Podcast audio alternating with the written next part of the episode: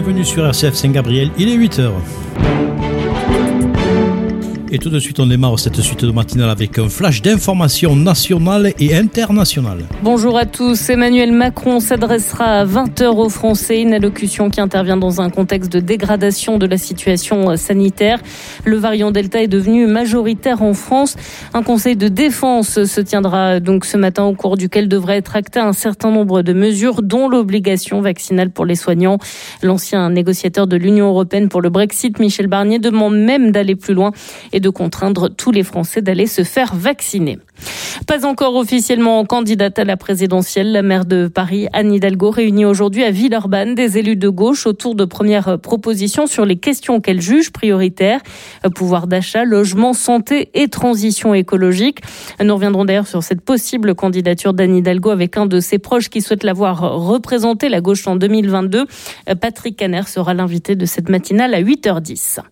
À quelques semaines du premier anniversaire de l'explosion sur le port de Beyrouth, le ministre du Commerce extérieur, Franck Riester, se rend au Liban pour un déplacement de 48 heures. Il va inaugurer une station française de recyclage de grains restés dans les silos dévastés. Il devrait aussi rencontrer le président Michel Aoun et de jeunes entrepreneurs engagés dans la reconstruction de la ville. Excédés par la crise économique, des milliers de Cubains ont manifesté hier à travers le pays avec euh, pour slogan Liberté à bas la dictature. Le président Miguel Diaz-Canel a appelé euh, de son côté ses partisans à répliquer en descendant dans la rue. Washington a mis en garde hier Cuba contre tout usage de la violence à l'encontre des manifestants. Une nouvelle vague de chaleur touche l'ouest des États-Unis. C'est la deuxième en quelques semaines. 47,2 degrés ont été relevés à Las Vegas, 54,4 dans la vallée de la mort. Les prévisionnistes ont lancé un bulletin d'alerte, notamment pour Phoenix et San Jose, dans le centre de la Silicon Valley, non loin de San Francisco. Plus de 30 millions de personnes sont concernées. Quelques minutes en apesanteur qui deviennent une expérience unique dans une vie. Richard Branson a réussi son vol hier dans l'espace. Après un pic à environ 90 km d'altitude, le vaisseau de Virgin Galactic est redescendu sur Terre en planant. Richard Branson devient ainsi le premier milliardaire à franchir cette frontière grâce au vaisseau d'une compagnie qu'il a lui-même fondée. Il bat aussi Jeff Bezos, le fondateur d'Amazon, dont le voyage est prévu le 20 juillet.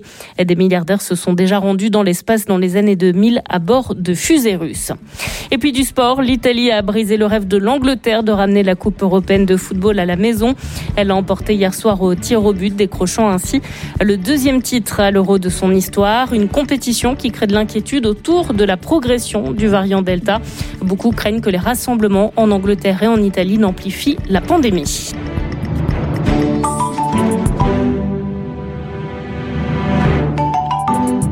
Allez, bonjour à tous, soyez les bienvenus sur RCF Saint-Gabriel. Il est 8h, passé de 3 minutes. On commence tout de suite la suite de la matinale et on est ensemble jusqu'à 9h.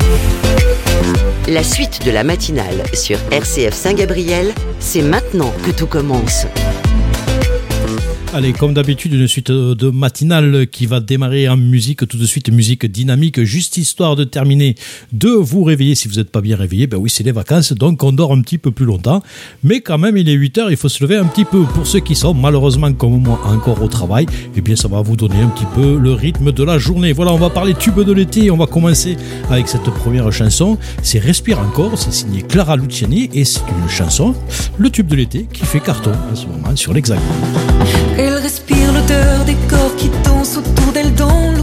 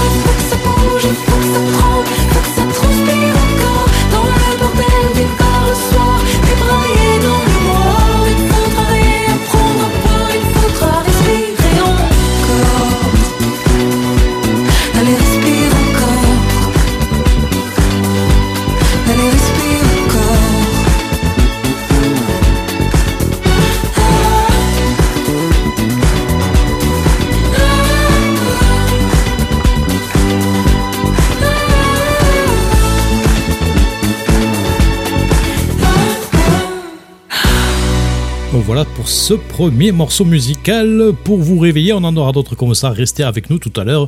Après le journal de Vatican News, on va essayer de refaire un petit peu le monde dans la suite de la matinale. Mais ce qui nous attend juste avant, ce sera un instant de prière tout à l'heure à 8h15. Et pour l'instant, nous allons recevoir l'invité de la rédaction. Politique. À présent, les partis se mettent en ordre de bataille pour l'élection présidentielle de 2022 et notamment à gauche. On en parle avec votre invité Florence Go. Et oui, Melchior, la gauche qui tente euh, de s'organiser. Ce week-end euh, se tenait la troisième édition euh, du Festival des idées lancé par l'ancien député socialiste Christian Paul. Trois jours de débats et de discussions entre citoyens et invités, dont plusieurs hommes et femmes politiques de gauche. Aujourd'hui, c'est Anne Hidalgo qui reçoit ses soutiens à Villeurbanne avec évidemment en ligne de mire la présidentielle de 2022, même si la maire de Paris n'est pas encore officiellement candidate. Bonjour Patrick Hanner. Bonjour. Vous êtes président du groupe socialiste au Sénat. Vous êtes aussi un, un proche fidèle d'Anne Hidalgo que vous imaginez euh, parfaitement, Patrick Hanner, bien porter les couleurs de la gauche lors de la présidentielle. Oui, c'est une hypothèse qui euh, aujourd'hui euh, devient de plus en plus réaliste et j'en suis très heureux. J'ai toujours considéré depuis bien des mois, même des années, qu'il n'était pas imaginable que euh, la famille politique à laquelle j'appartiens, à savoir la famille socialiste, social-démocrate, avec euh, nos amis radicaux euh, et bien d'autres sensibilités, eh bien ne puisse pas être représentée, hein, ce qui n'enlève rien à la légitimité de d'autres sensibilités de gauche d'être présentes euh, en 2022. Mais voilà, je pense que depuis les municipales, confirmées par les élections départementales et régionales, eh bien les électeurs nous donnent une responsabilité particulière euh, en nous mettant au, centre du jeu pour euh, espérer que, que la gauche euh, redevienne une force attractive l'année prochaine. Effectivement, les résultats au, au régional, il y a euh, désormais euh, 15 jours, ont permis un peu de, de relancer, selon vous, une dynamique à, à gauche, peut, permettant peut-être d'y croire un, un peu plus à nouveau après euh, notamment la défaite de 2017 Ah, vous savez, 2017, ça a été une meurtrissure. Une meurtrissure, enfin, je veux dire que euh, faire 6% pour euh, un parti qui a été euh, en responsabilité plusieurs fois dans la Ve République, euh, qui, euh, qui a donné euh, François Mitterrand, Lionel Jospin ou François Hollande, c'est évident que euh, ça a été extrêmement difficile. D'ailleurs, certains même nous avaient déjà euh, enterré, hein, très, très concrètement, et, encore plus peut-être avec le résultat très médiocre euh, aux élections européennes de 2019. Bon, il y avait un doute, hein, cette capacité à, à rebondir, et il est vrai qu'aujourd'hui, sans triomphalisme, eh bien, on voit bien que euh, la gauche, dans son ensemble, représente à peu près une trentaine de pourcents. C'est largement assez pour se qualifier euh, au second tour des élections euh, présidentielles 2022, et qu'à l'intérieur de ces 30%, il est vrai que le Parti socialiste occupe une place particulière. Donc voilà, il faut pas, il faut pas bien sûr euh, baisser la garde. Il faut continuer à, à travailler, à imaginer un projet. C'est ce que fait d'ailleurs aujourd'hui euh, Anne Hidalgo. Hein. C'est euh, finalement la, la première pierre à son projet politique qui va se déterminer au- aujourd'hui euh, à Villeurbanne. C'est une occasion de dire aussi euh, à nos électeurs, à nos sympathisants, eh bien que euh, a tenu compte des leçons du passé et qu'aujourd'hui, avec la perspective, je dis bien la perspective d'une candidature d'Anne Hidalgo, un espoir est en train de se lever. Alors maintenant, la grande question, euh, c'est de savoir euh, quelle stratégie euh, mettre euh, en place. Votre parti, le Parti socialiste, euh, s'est toujours dit euh, favorable à une alliance avec euh, la gauche sociale et écologique en, vue de 2022. Depuis le résultat des élections régionales, le discours a un peu changé. Il faut dire que les écologistes euh, préparent aussi euh, leur euh, primaire. Olivier Faure, qui jusqu'à présent euh, n'excluait pas une candidature ne venant pas euh, du PS, euh, n'apparaît plus aussi sûr, au point même justement de proposer euh, la candidature euh, d'Anne Hidalgo. Est-ce que l'idée d'une gauche unie, Patrick Caner, est désormais oubliée? La gauche unie ne doit pas être oubliée parce que c'est la seule condition pour pouvoir euh, challenger euh, ce qu'on annonce toujours comme étant le duel inévitable euh, Macron-Le Pen, Le Pen-Macron. Et moi, ça ne me satisfait pas parce que je pense que c'est un duel qui peut être mortifère pour notre pays avec une victoire de l'extrême droite euh, en France. Et quels que soient les résultats en baisse de l'extrême droite dans notre pays euh, aux élections départementales et régionales, ce n'est pas la même élection. hein. Il peut y avoir euh, un engouement nouveau pour la candidature de, Madame Le Pen. Euh, donc, il faut éviter cela absolument. Et pour nous, il est très clair que une candidature socialiste d'un côté, en tout cas euh, issue du, du PS, même si Mme Hidalgo souhaite vraiment élargir euh, son spectre, elle a raison. Euh, ce ne sera pas qu'une candidature des socialistes. Et une candidature à côté des écolos qui se préparent à leur primaire en septembre prochain, ça veut dire concrètement qu'on sera éliminé. Donc euh, que chacun prenne ses responsabilités, que le principe de réalité s'impose et qu'on trouve les voies et moyens pour être ensemble. Ça, ça Je veut dire que vous demandez aux, aux écologistes aujourd'hui de soutenir, par exemple, la candidature d'Anne Hidalgo? On n'en est pas là, tout d'abord parce qu'elle n'est pas encore premièrement. Deuxièmement, parce que il faut travailler aussi en commun sur, euh, sur un projet. Est-ce que ce qui nous rassemble est plus fort que ce qui euh, peut-être peut faire dissensus euh, entre nous? Moi, je, je le souhaite, qu'on puisse travailler ensemble sur un projet peut-être de, de gouvernement, parce que c'est vrai que nous sommes proches, mais je n'oublie pas non plus les communistes qui ont gouverné aussi avec nous et gouvernent souvent d'ailleurs dans les territoires avec les socialistes et les Verts. Euh, je reconnais que pour M. Jean-Luc Mélenchon, c'est un peu plus compliqué puisque lui considère qu'à lui tout seul, eh bien, il est capable de répondre à toutes les problématiques de la, de la société avec, euh, avec son parti euh, LFI. Bon, on voit bien que les sondages aujourd'hui, eh bien, n'amènent plus les, mêmes espoirs pour euh, cette formation politique en 2017. Donc, oui, c'est difficile. Oui, c'est difficile. Il faut un projet, il faut une stratégie électorale, il faut une incarnation. Aujourd'hui, à Villeurbanne, eh bien, il y a le début le début d'une aventure euh, collective euh, en lien avec cette perspective de candidature de Madame Hidalgo. Et moi, j'en suis très heureux. Je pense que on a très peu de temps, mais utilisons ce temps euh, dès maintenant ici, effectivement, dans cette belle région que, nous connaissons. C'est ce que vous allez donc dire, souligner auprès d'une centaine d'élus. Vous avez tous signé un- appel justement pour demander à Anne Hidalgo d'être candidate. C'est ce qu'elle vient annoncer aujourd'hui à Villeurbanne? Plus qu'une centaine d'élus. Hein. On- Je pense qu'on sera très largement au-dessus de ce chiffre que vous annoncez. J'en suis très heureux.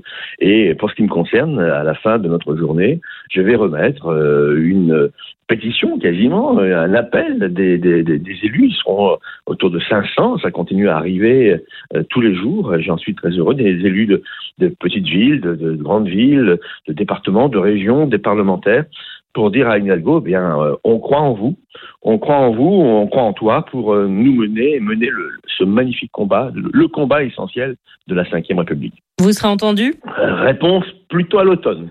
Mais j'ai le sentiment quand même que les petits cailloux blancs se mettent euh, en alignement progressivement. Et c'est tant mieux. Un grand merci Patrick Henner d'avoir été l'invité d'RCF ce matin. Merci à vous. Voilà pour cet invité de la rédaction. Et si vous désirez réécouter ce volet, vous pouvez vous rendre sur le site rcf.fr. Vous cliquez sur réécoute et vous le trouverez bien sûr très rapidement. On continue maintenant. On change un petit peu les choses. Nous allons passer en mode méditation et nous allons commencer cet instant de prière avec notre première lecture. En ces jours-là, un nouveau roi vint au pouvoir en Égypte. Il n'avait pas connu Joseph. Il dit à son peuple, Voici que le peuple des fils d'Israël est maintenant plus nombreux et plus puissant que nous. Prenons donc les dispositions voulues pour l'empêcher de se multiplier. Car s'il y avait une guerre, il se joindrait à nos ennemis, combattrait contre nous et ensuite il sortirait du pays. On imposa donc aux fils d'Israël des chefs de corvée pour les accabler de travaux pénibles. Ils durent bâtir pour Pharaon les villes d'entrepôts de Pithom et de Ramsès. Mais plus on les accablait, plus ils se multipliaient et proliféraient, ce qui les fit détester. Les Égyptiens soumirent les fils d'Israël à un dur esclavage et leur rendirent la vie intenable à force de corvées, préparation de l'argile et des briques et toutes sortes de travaux à la campagne. Tous ces travaux étaient pour eux un dur esclavage. Pharaon donna cet ordre à tout son peuple. Tous les fils qui naîtront aux Hébreux, jetez-les dans le Nil. Ne laissez vivre que les filles parole du Seigneur. Merci pour cette première lecture du jour. On continue notre instant de prière. Merci à toutes les personnes qui viennent de nous rejoindre pour prier avec nous pendant cet instant de prière. Maintenant, c'est le moment d'écouter le psaume du jour. Sans le Seigneur qui était pour nous, qu'Israël le redise, sans le Seigneur qui était pour nous, quand des hommes nous assaillirent, alors ils nous avalaient tout vivants dans le feu de leur colère. Alors le flot passait sur nous, le torrent nous submergeait, alors nous étions submergés par les flots en furie. Béni soit le Seigneur qui n'a pas fait de nous la proie de leurs dents. Comme un oiseau, nous avons échappé au filet du chasseur. Le filet s'est rompu. Nous avons échappé. Notre secours est le nom du Seigneur, qui a fait le ciel et la terre. Voilà pour le psaume du jour. Nous continuons en méditation avec la proclamation de l'évangile. Je ne suis pas venu apporter la paix, mais le glaive. C'est l'évangile de Jésus-Christ selon saint Matthieu, le chapitre 10, les versets 34 à 11,1. Ensuite, nous aurons la méditation de cet évangile qui sera faite par le Père François Lextant. Nous clôturerons cet instant de prière avec euh, un chant final, Mon ciel à moi. C'est chanté par Pierre Eliane. Évangile de Jésus-Christ selon saint Matthieu. Au chapitre 10, verset 34, chapitre 11, verset 1. En ce temps-là, Jésus disait à ses apôtres, ne pensez pas que je sois venu sur la terre pour apporter la paix. Je ne suis pas venu apporter la paix, mais le glaive. Oui, je suis venu séparer l'homme de son père, la fille de sa mère, la belle-fille de sa belle-mère. On aura pour ennemi les gens de sa propre maison. Celui qui aime son père ou sa mère plus que moi n'est pas digne de moi. Celui qui aime son fils ou sa fille plus que moi n'est pas digne de moi. Celui qui ne prend pas sa croix et ne me suit pas n'est pas digne de moi. Qui a trouvé sa vie la perdra qui a perdu sa vie à cause de moi la trouvera. Qui vous accueille, m'accueille. Et qui m'accueille, accueille celui qui m'a envoyé. Qui accueille un prophète en sa qualité de prophète, recevra une récompense de prophète. Qui accueille un homme juste en sa qualité de juste, recevra une récompense juste. Et celui qui donnera à boire un simple verre d'eau fraîche à un de ses petits en qualité de disciple, Amen, je vous le dis, non, il ne perdra pas sa récompense. Lorsque Jésus eut terminé les instructions qu'il donnait à ses douze disciples, il partit de là pour enseigner et proclamer la parole dans les villes du pays. Acclamons la parole de Dieu. Louange à toi Seigneur Jésus.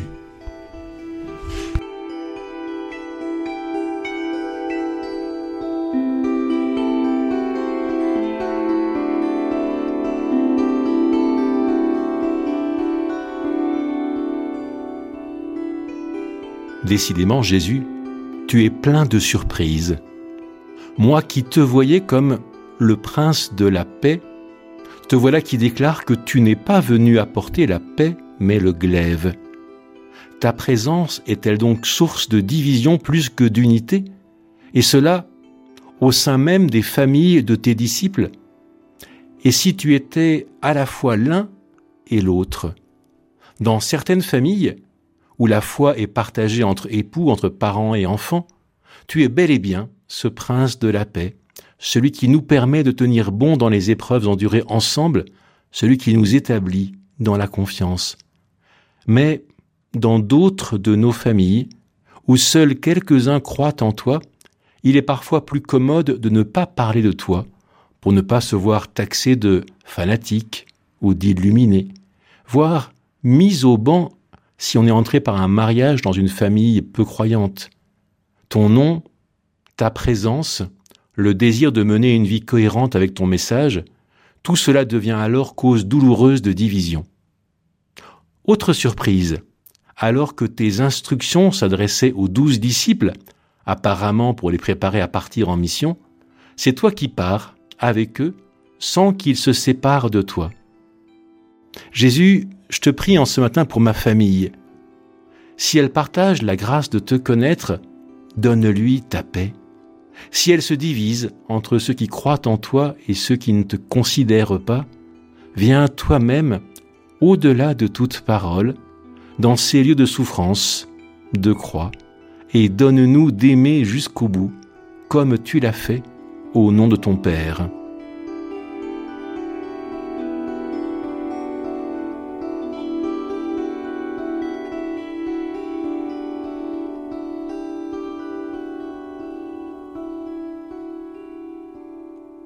Notre Père qui es aux cieux, que ton nom soit sanctifié, que ton règne vienne, que ta volonté soit faite sur la terre comme au ciel. Donne-nous aujourd'hui notre pain de ce jour. Pardonne-nous nos offenses, comme nous pardonnons aussi à ceux qui nous ont offensés. Et ne nous laisse pas entrer en tentation, mais délivre-nous du mal car c'est à toi qu'appartiennent le règne, la puissance et la gloire, pour les siècles des siècles. Amen. Pour supporter l'exil de la vallée des larmes, il me faut le regard de mon divin sauveur. Ce regard plein d'amour m'a dévoilé ses charmes.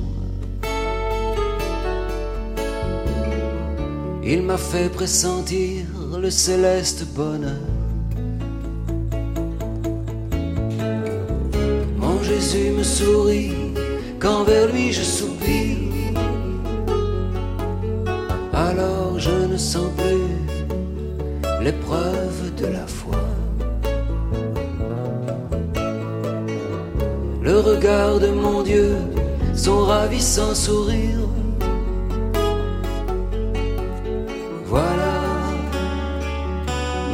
à moi.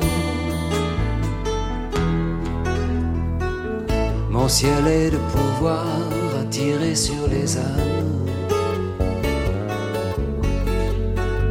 Sur l'église, ma mère et sur toutes mes sœurs.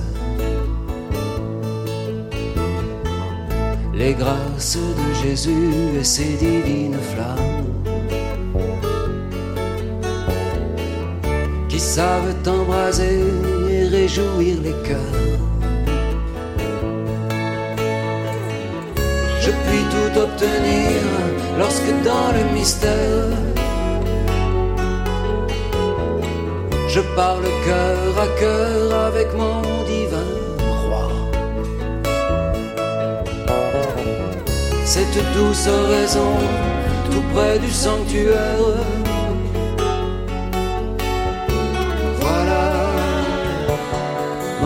À moi.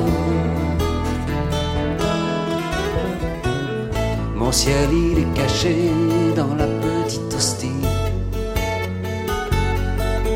où Jésus, mon époux, se voile par amour. À ce foyer divin, je vais puiser la vie.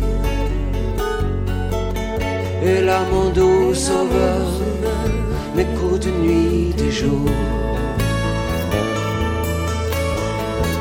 En quel heureux instant, lorsque dans ta tendresse, tu viens, mon bien-aimé, me transformer en.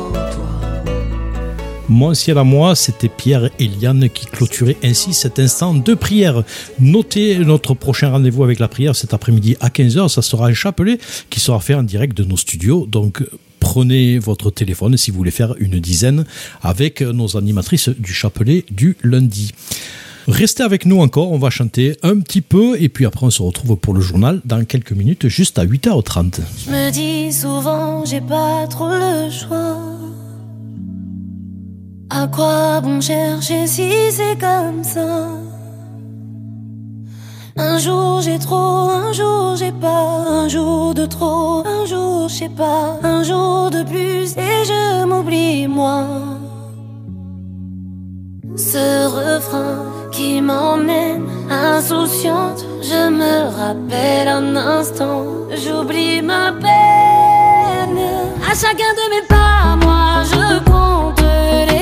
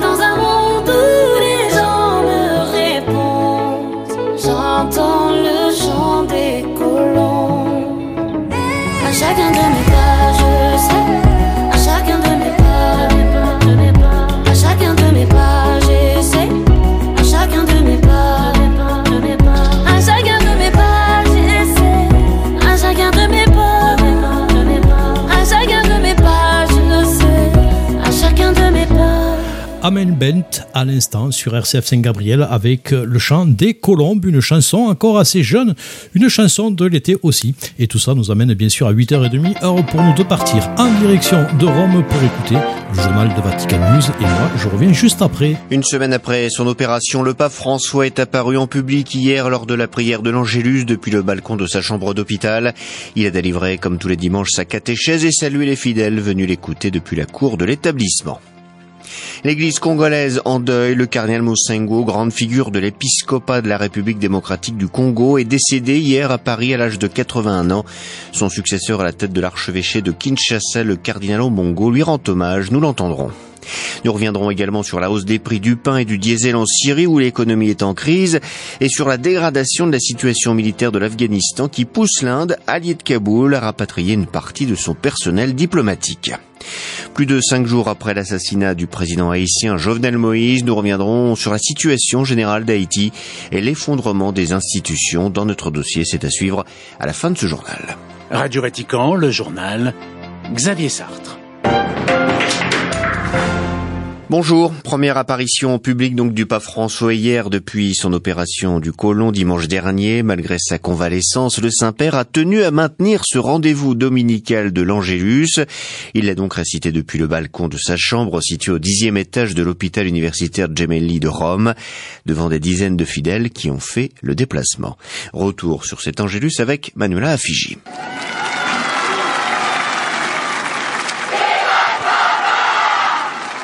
Ce sont sous les applaudissements nourris et les vivas des fidèles que le pape s'est montré sur le balcon de sa chambre d'hôpital. Souriant, il les a remerciés de leur prière et de leur soutien.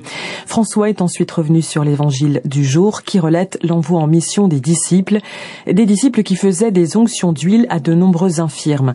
Cette onction qui représente le sacrement des malades peut être aussi l'écoute, la proximité, une simple main tendue que chacun de nous peut donner à ceux qui en ont besoin et le pape d'apporter un témoignage personnel.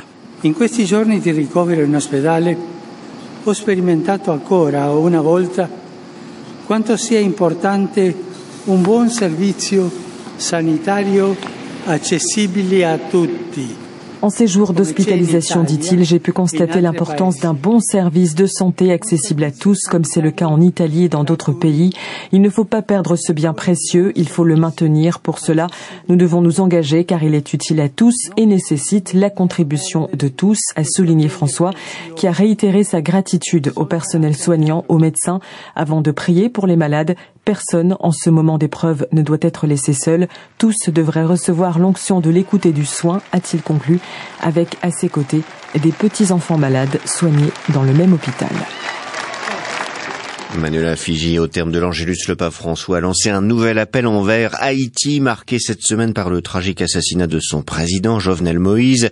Je suis proche du cher peuple haïtien, encore lancé le souverain pontife. J'espère que la spirale de la violence cessera et que la nation pourra rejoindre le chemin d'un avenir de paix et d'harmonie, a-t-il déclaré. Le Saint-Père a souligné se joindre à l'appel sincère des évêques du pays à déposer les armes, à choisir la vie, à choisir de vivre ensemble, fraternellement, dans l'intérêt de tous et dans l'intérêt d'Haïti. Du point de vue de l'enquête sur l'assassinat du président Jovenel Moïse, la police haïtienne a annoncé hier soir l'arrestation d'un ressortissant haïtien qui avait, selon elle, des objectifs politiques en recrutant le commando d'anciens militaires colombiens. Cet homme aurait voulu arrêter le président et aurait ainsi engagé 26 mercenaires via les services d'une compagnie vénézuélienne de sécurité basée en Floride. Deux autres personnes sont suspectées. Dans l'île voisine de Cuba, des manifestations inédites ont eu lieu hier à travers le pays. Une quarantaine de rassemblements en tout ont été recensés, notamment à la Havane, la capitale. Parmi les slogans des manifestants, à bas la dictature, nous n'avons pas peur. Le gouvernement s'est dit prêt à défendre coûte que coûte la révolution cubaine. Le président Miguel Diaz-Canel a donné ainsi l'ordre aux révolutionnaires de combattre et à sortir à leur tour dans la rue. Les États-Unis, qui suivent de près la situation dans l'île, ont mis en garde les autorités cubaines contre tout usage de la violence à l'encontre de manifestants pacifiques selon leurs termes. C'était une figure majeure de l'Église catholique en République démocratique du Congo. Le cardinal Laurent Munsengo Pazinia, archevêque émérite de Kinshasa, est mort hier à l'âge de 81 ans. Depuis quelques jours, il était hospitalisé en région parisienne après une brusque dégradation de son état de santé. Une disparition qui suscite une grande émotion au sein de la population congolaise. Le cardinal Munsengo était en effet un ardent défenseur de la paix et de la démocratie dans son pays. Connu pour son franc-parler, il n'a cessé de dénoncer les violations des droits de l'homme, aussi bien sous la dictature de Mobutu que plus récemment sous la présidence de Kabila. Le cardinal Fridolin Obongo, qui lui a succédé à la tête du diocèse de Kinshasa, lui rend hommage. Le cardinal Laurent a été euh, véritablement un homme de Dieu. Un homme qui croit en Dieu et qui croit en l'homme, en la valeur de la personne humaine.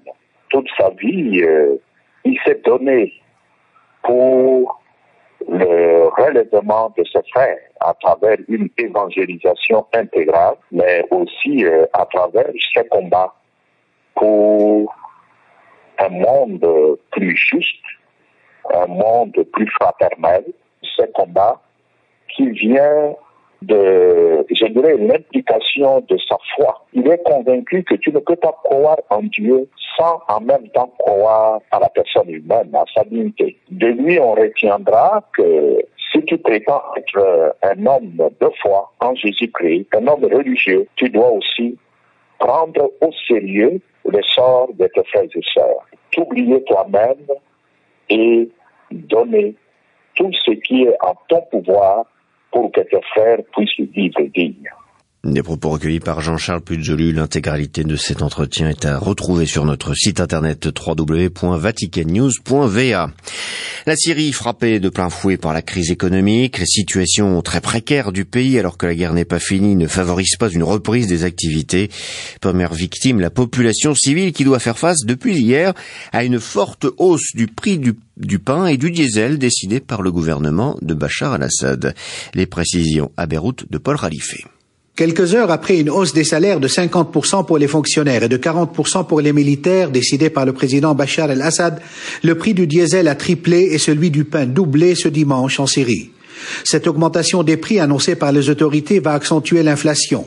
Les transports entre les provinces vont grimper de plus de 25% et le prix du chauffage des maisons de 178% selon le quotidien pro-gouvernemental Al-Watan.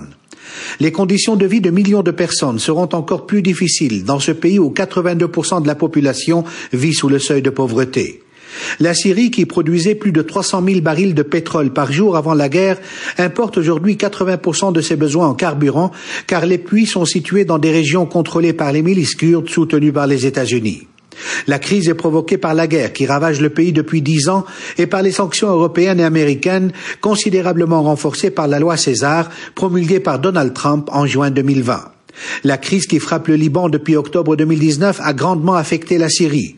Au même titre que les Libanais, les Syriens qui avaient des milliards de dollars dans les banques libanaises ont vu leurs dépôts dévalorisés de 80%. Paul Khalife, Beyrouth, RFI pour Radio Vatican. En Afghanistan, les combats font rage entre les talibans et les forces de sécurité qui peinent à reprendre les territoires perdus. Ce week-end, l'Inde a rapatrié ses diplomates du consulat de Kandahar, un camouflé pour le président afghan Ashraf Ghani. Delhi est en effet l'un des plus fervents soutiens de Kaboul, mais en retirant son personnel, l'Inde signale qu'elle n'a plus confiance dans la capacité de l'armée afghane à tenir tête aux talibans. Les précisions à New Delhi d'Emmanuel Derville. Depuis la chute des talibans en 2001, l'Inde a déversé des milliards de dollars en Afghanistan, reconstruisant des infrastructures, des hôpitaux et le Parlement de Kaboul. Mais ce week-end, quand les insurgents ont commencé à rentrer dans la ville de Kandahar, dans le sud du pays, New Delhi a immédiatement rappelé ses diplomates alors que l'agglomération restait sous contrôle gouvernemental. Une décision révélatrice de la nervosité des représentations étrangères. Les combats se poursuivent et les talibans n'ont pas encore pris Kandahar. D'après la chaîne afghane Tolo News, ils ont lancé des offensives sur dix villes dans le nord, l'est et le sud. Pour l'instant, l'armée affirme que la situation est sous contrôle, alors que sa capacité à enrayer la progression des talibans semble faiblir au fil des semaines. En à peine un mois, les combattants islamistes ont pris le contrôle de trois postes frontières avec l'Iran, le Turkménistan et le Tadjikistan, privant le gouvernement de centaines de millions de dollars de droits de douane. New Delhi, Emmanuel Derville pour Radio Vatican. La fin du règne des voleurs, c'est ce qu'a promis hier la présidente moldave pro-européenne Maya Sandu après la victoire de son parti aux législatives anticipées. Action et Solidarité a en effet remporté 48% des suffrages, devançant largement le bloc des socialistes et communistes de l'ex-président pro-russe Igor Dodon. La présidente devrait ainsi disposer d'une majorité absolue au Parlement pour mettre en œuvre son programme centré sur la lutte contre la corruption et le rapprochement avec l'Union européenne. Thank you. Retour dans notre dossier sur la situation en Haïti. État de siège sur tout le territoire, pouvoir renforcé de l'exécutif, deuil national de 11 jours. Ce sont les décisions prises par le Premier ministre par intérim d'Haïti, Claude Joseph, qui a pris les rênes de l'île après l'assassinat du président Moïse. Miné par une crise politique et sécuritaire, le pays le plus pauvre des Amériques n'est donc pas prêt de renouer avec la stabilité. Depuis plusieurs mois, des bandes armées font régner leur loi dans la capitale, y multipliant en toute impunité les enlèvements contre rançon, les meurtres et les règlements de comptes Cette situation avait d'ailleurs valu à Jovenel Moïse d'être confronté à une grande défiance de la population. Son assassinat s'inscrit en réalité dans une suite logique et vient parachever l'effondrement des institutions de l'État haïtien. C'est ce que nous explique Frédéric Thomas, politologue spécialiste d'Haïti chargé d'études au CETRI à Louvain-la-Neuve. En tous les cas, c'est un marqueur de cet effondrement euh, de l'ensemble des institutions publiques avec une montée en puissance des bandes armées, avec une, un contrôle du territoire de Port-au-Prince, la capitale, par ces mêmes bandes, une utilisation de, la classe politique de ces bandes qui tend de plus en plus à être hors de contrôle et à prendre le pas sur toutes les institutions publiques. Et donc c'est euh, véritablement le, un peu le retour du boomerang de euh, cette violence qui frappe maintenant le, le sommet de l'État. Et c'est une violence qui avait été entretenue instrumentalisé par le pouvoir qui maintenant euh, lui revient en pleine face. Mais quel intérêt le pouvoir avait-il à laisser prospérer euh, et s'installer cette violence? Il y a une, une, euh, une politique traditionnelle d'instrumentalisation des bandes armées. Il s'agit essentiellement de contrôler des territoires et à travers ces territoires de contrôler les votes des personnes. Et donc la perspective de prochaine élection alimentait un peu plus euh, cette violence. Je pense aussi que c'était euh, cette violence était aussi une répression à la contestation sociale, aux mobilisations populaires de grandes ampleur qui ont secoué Haïti en 2018-2019, une manière de restreindre cette mobilisation, de la contenir et de la réprimer. Donc il est impossible d'y mettre fin aujourd'hui. Si, c'est possible, mais ce qui manque, c'est à la fois des moyens, une volonté politique et aussi des institutions publiques fortes, crédibles, légitimes pour le faire. Or, on a une police complètement euh, décrédibilisée, qui n'a pas les moyens, qui est souvent infiltré par ces mêmes bandes armées, et un, un gouvernement qui a été le garant de l'impunité, qui n'a manifesté aucune euh, volonté euh, politique de lutter contre la violence euh, des bandes armées, mais aussi contre la, la, corruption. Des élections législatives et présidentielles étaient prévues en septembre et en novembre. Les États-Unis appellent à les maintenir. Euh, Peuvent-elles l'être, selon vous, vu le contexte? Mais elles ne pouvaient déjà pas l'être auparavant. Donc ces élections, c'est un mythe ou une farce. Le hochet brandi par les États-Unis, mais concrètement, il n'y a aucune condition euh, légale, légitime, politique, juridique, sécuritaire pour la tenue de ces élections. On est face à une capitale qui est euh, pratiquement majoritairement aux mains des, des, bandes armées. On est avec un conseil provisoire, électoral provisoire en charge d'organiser ces élections qui est corrompu, illégal avec un gouvernement qui est complètement discrédité, qui est accusé de fraude également, et a une population qui ne veut pas de ces élections parce qu'elle voit dans ces élections, et avec raison, une manière de reproduire le système, d'assurer le statu quo et l'impunité. Ce qu'elle appelle, c'est un changement qui permettent aux Haïtiens et aux Haïtiennes de reprendre en main leur destin et de ne plus entrer dans ce cycle de dépendance et de crise. Alors que faudrait-il faire Que faudrait-il entreprendre pour relever Haïti aujourd'hui? Aujourd'hui, il faut euh, se mettre à l'écoute des Haïtiens et des Haïtiennes qui réclament depuis des mois une transition, une transition de rupture, c'est-à-dire un, espace, une assemblée où puissent euh, converger l'ensemble des forces sociales et des partis euh, politiques, les églises, les syndicats, les mouvements de femmes, les mouvements de paysans, qui puissent ensemble déterminer euh, la voie à suivre pour renforcer les institutions publiques et créer des conditions euh, saine, libre et transparente pour se gouverner. Et ça, ça implique également la fin de l'impunité, c'est-à-dire que les, enquêtes sur les affaires de corruption, les massacres, les violations de droits humains arrivent à leur terme et mènent à la justice, parce que c'est aussi cette impunité qui alimente euh, ce cycle de violence. Or, malheureusement, cet appel à une transition que porte l'ensemble des voix de la société civile haïtienne depuis euh, des mois, elle n'a pas été entendue, elle continue à être euh, méprisée, écartée par la communauté internationale et au premier rang desquels les États-Unis. Interrogé par Manuela Fiji, Frédéric Thomas était ce matin l'invité de Radio Vatican. C'est la fin de ce journal. Merci de l'avoir suivi. Notre prochain rendez-vous avec l'information sur RCF Saint-Gabriel, ça sera à 13h et ça sera notre journal de Vatican News. Donc restez connectés sur notre radio. Je vous donne une autre info à partir de mercredi. RCF Saint-Gabriel va poser ses valises dans le quartier de Montlucas pour une nouvelle émission. On va donner la parole aux jeunes. Donc, premier quartier visité, ça sera le quartier de Montlucas. C'est une émission qui va être réalisée en collaboration avec des associations de Montlucas. On vous en dira un petit peu plus mercredi. Voilà, on va chanter un petit peu sur RCF Saint-Gabriel. C'est juste histoire de se détendre et surtout, je vous lisais en introduction, on va essayer de refaire le monde. Écoutez bien les paroles de cette chanson. On se retrouve juste après pour la suite de l'histoire. Le ciel vire au gris, derrière il cache un peu de bleu. Sous son armure, ton cœur sourit. Fais un effort, découvre-le.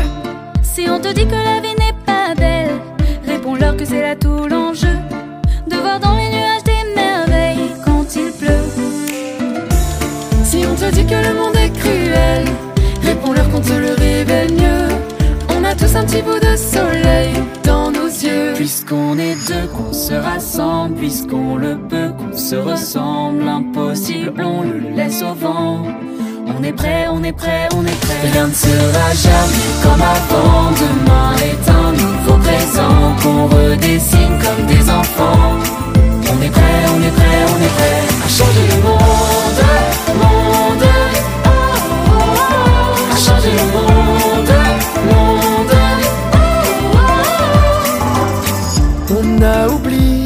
chemin que nos vies sont des châteaux de sable dont il faut savoir prendre soin. Non, ce ne sont pas que des fables. Le bonheur c'est comme un boomerang. Quand on le partage, il nous revient. Si on ne parle pas tous la même langue, ça ne fait rien. C'est un point de vue, une question d'angle. De verre moitié vide ou moitié plein.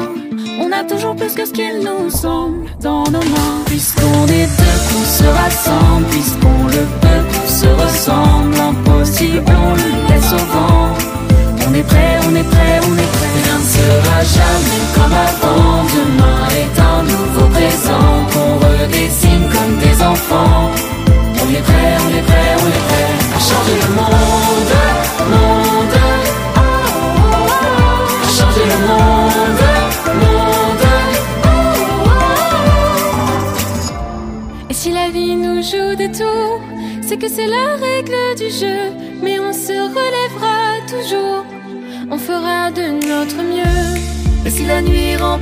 jour, si tous nos rêves prennent feu, Ce qui nous sauvera, c'est l'amour.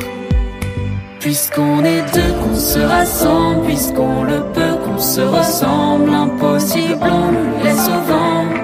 On est prêt, on est prêt, on est prêt à changer le monde, monde. À changer le monde.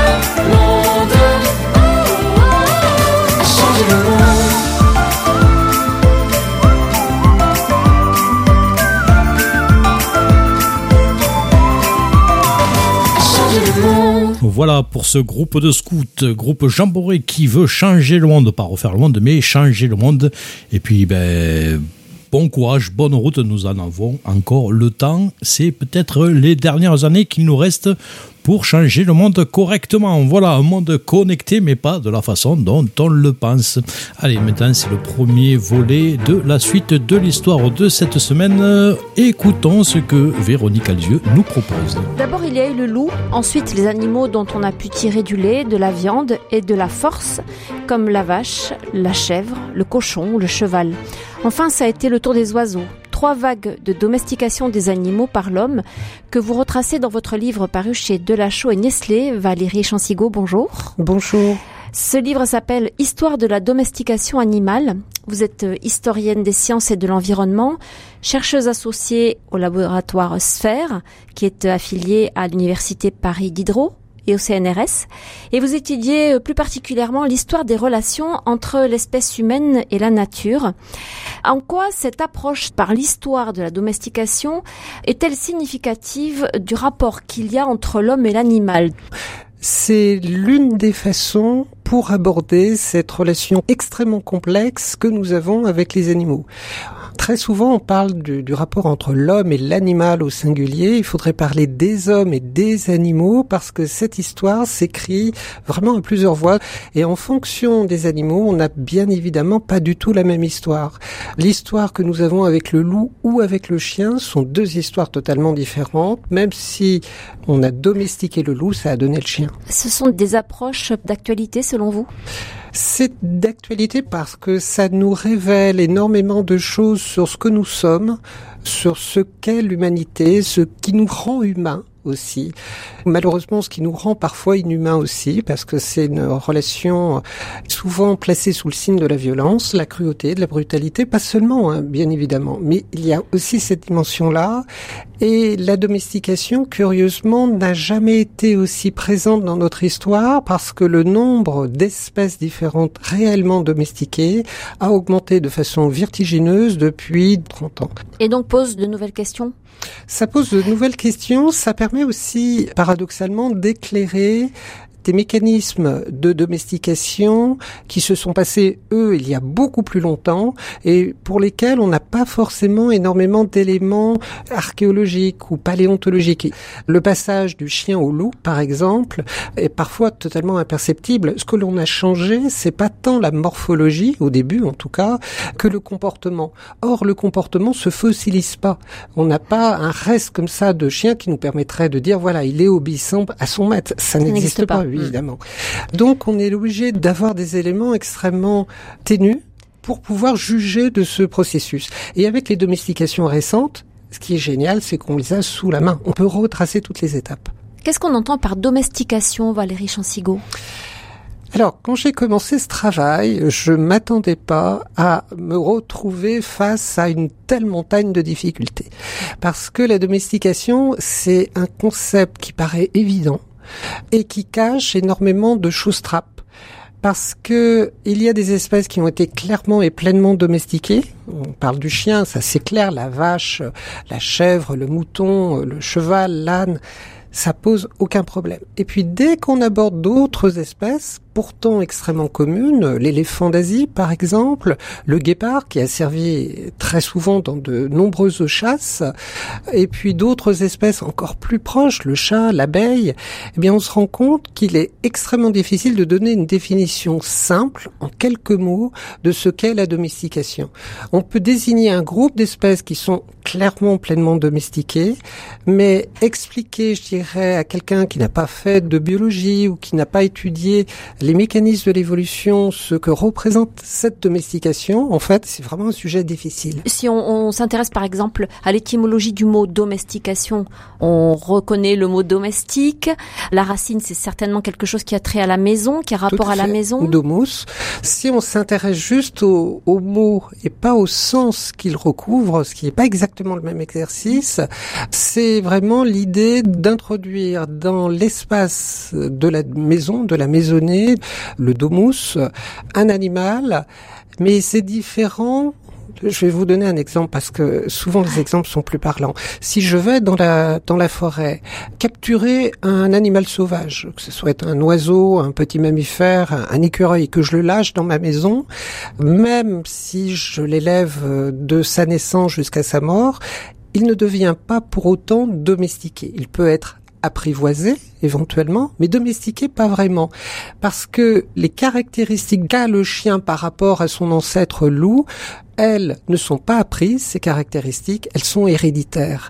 Quand je prends un individu que je le mets dans ma maison, je peux changer son comportement, mais ces changements ne sont pas héréditaires. Et l'hérédité est vraiment l'élément déterminant de ce qui fait qu'une espèce est domestique. Au début de votre livre, enfin dans votre livre, vous prenez soin d'ailleurs de distinguer certains mots de vocabulaire.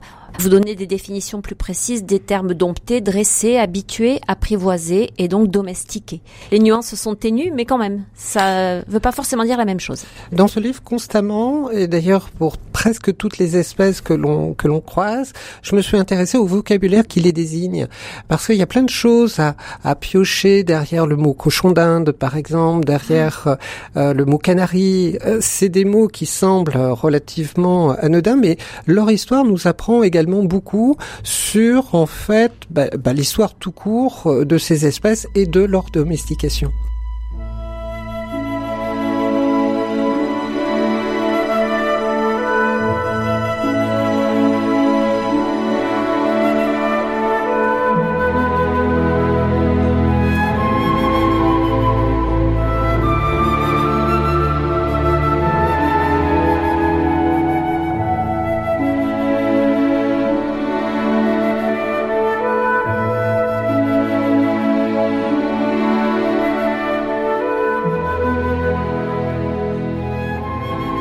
Alors pourquoi est-ce qu'il faut absolument passer par Darwin quand on s'intéresse à l'histoire de la domestication? Darwin était un, éleveur de, de, pigeons, un très grand naturaliste, vraiment avec un savoir euh, absolument immense. Et euh, toute sa vie, il va porter un intérêt extrêmement fort pour les questions de domestication, végétale ou animale d'ailleurs. Il va faire plusieurs livres sur ce sujet parce que pour lui, c'est la meilleure façon pour approcher les mécanismes de l'évolution. Il voit dans la nature des phénomènes similaires à la main de l'éleveur. La main de l'éleveur qui va sélectionner certains individus pour garder certaines caractéristiques génération après génération jusqu'à former quelque chose de très différent des individus d'origine, eh bien Darwin considère que l'évolution fonctionne exactement comme ça. C'est vraiment l'acte de sélection qui n'est plus volontaire, comme dans le cas de l'élevage, de la domestication, mais je dirais involontaire, ça, vient de la nature. Il voit tout à fait un parallèle entre ces deux, deux mécanismes. Vous soulevez également euh, au début de votre ouvrage euh, une question de nature philosophique. À partir de quel moment une espèce sauvage exploitée par l'homme devient-elle une espèce domestique. Il y a un point de basculement là qui est important mais qui est difficile à, situer dans le temps parce que c'est souvent un processus très long. Ça a été un processus très long, en tout cas pour les premières espèces domestiquées, chiens, cochons, chèvres, moutons, mais le chien en particulier, ça a été extrêmement long parce que c'est pas, comment dire, c'est pas un moment eureka, c'est pas un éleveur qui a un c'est animal. pas une découverte. C'est pas une découverte, quoi. Il n'y a pas un moment clé. C'est des phénomènes qui impliquent, par exemple, pour toutes ces espèces domestiquées, il y a fort longtemps, des périodes de long des périodes de temps extrêmement longues, de plusieurs milliers d'années, peut-être pour le chien plusieurs dizaines de milliers d'années, qui s'est pas passé dans un seul lieu, mais dans plusieurs lieux. Par exemple, toujours dans le cas du chien, parce que ça sert de, de modèle en fait pour comprendre tout ce qui suit, on a fait un effort de domestication sur une meute de loups sans doute à un moment, ça n'a donné ou pas des résultats, puis on a fait des efforts ailleurs, d'autres populations humaines, ces animaux qui commençaient à être sélectionnés par l'homme sont peut-être retournés dans la nature, se sont accouplés avec des loups là parfaitement sauvages. En fait, il y a eu un brassage, un mixage perpétuel euh, des gènes, des gènes sélectionnés par l'être humain et ceux qui se trouvaient dans la nature, et ce n'est pas une histoire qui peut s'écrire encore une fois sous la forme de Madame X ou Monsieur Y qui aurait à tel moment dans tel lieu fait la domestication. C'est vraiment un, mécanisme qui s'inscrit sur le, le temps long en sachant qu'on ne peut pas retracer bien sûr toutes les étapes. Est-ce que quand on parle de domestication, on parle toujours de domination? Alors, selon moi, oui, on peut ne pas être d'accord avec euh, cette affirmation, mais oui, pour une double raison. Les modifications introduites par la domestication dans les espèces bénéficient toujours à l'homme. Ça sert son intérêt, l'un de ses intérêts, parfois d'ailleurs totalement futile. Et deuxièmement, ces modifications parfois sont très néfastes pour les individus animaux qui les subissent. Ça peut déboucher sur l'émergence de certaines pathologies. On sait par exemple que certaines races de chiens ou de chats sont beaucoup plus sensibles à certaines pathologies comme le cancer que d'autres. Donc les modifications qu'on a fait pour notre plaisir, l'apparence de ces chiens, l'apparence de ces chats peut conduire à une détérioration de la santé de ces animaux à cause de la sélection qu'on a faite. Et à l'inverse, est-ce que certaines espèces animales peuvent trouver un bénéfice à la domestication? Alors là, pour le coup, c'est vraiment une question philosophique parce qu'encore une fois, les animaux ne choisissent pas.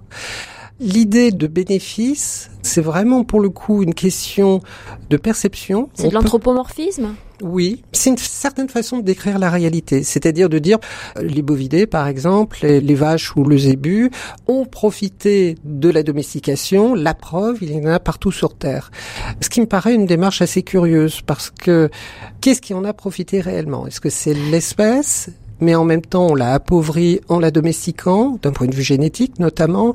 Est-ce que c'est la planète? Mais l'élevage a considérablement modifié la biodiversité sauvage Est-ce que ce sont les individus? Le destin d'un animal euh, élevé industriellement, je doute qu'il se considère dans une situation vraiment bénéfique. Je trouve vraiment que ce point de vue, que je peux entendre, relève vraiment d'une certaine perception des choses. Je suis pas du tout convaincu. On vous retrouve demain pour poursuivre. Merci. Merci. Voilà pour ce premier volet de la suite de l'histoire. Deuxième volet dès demain matin à partir de 8h50, aux alentours de 8h50, dans la suite de la matinale. Et puis ce volet, vous pourrez le réécouter aux alentours de 13h10 cet après-midi aussi sur RCF Saint-Gabriel. Voilà, c'est terminé aussi pour la suite de la matinale.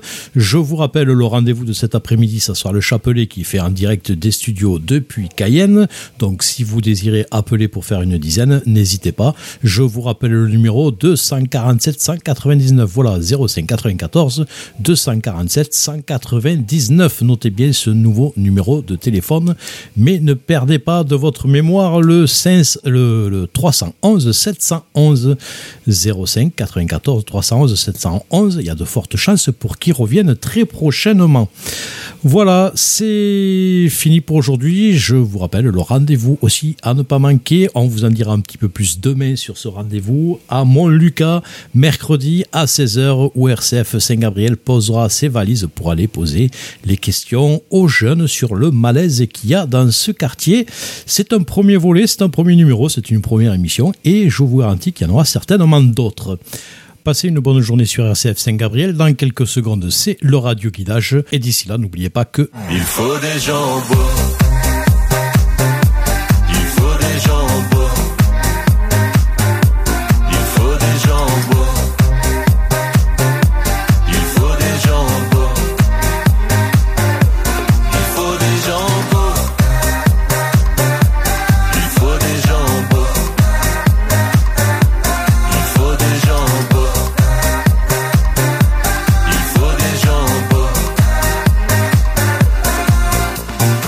A négligé aujourd'hui le rôle du beau chanteur. Aujourd'hui, les gens qui réussissent, qui font carrière, c'est tous ceux qui grattent un peu de guitare, qui jouent du piano. Eh monsieur, toi qui veux retourner au noir et blanc, aux belles heures du passé.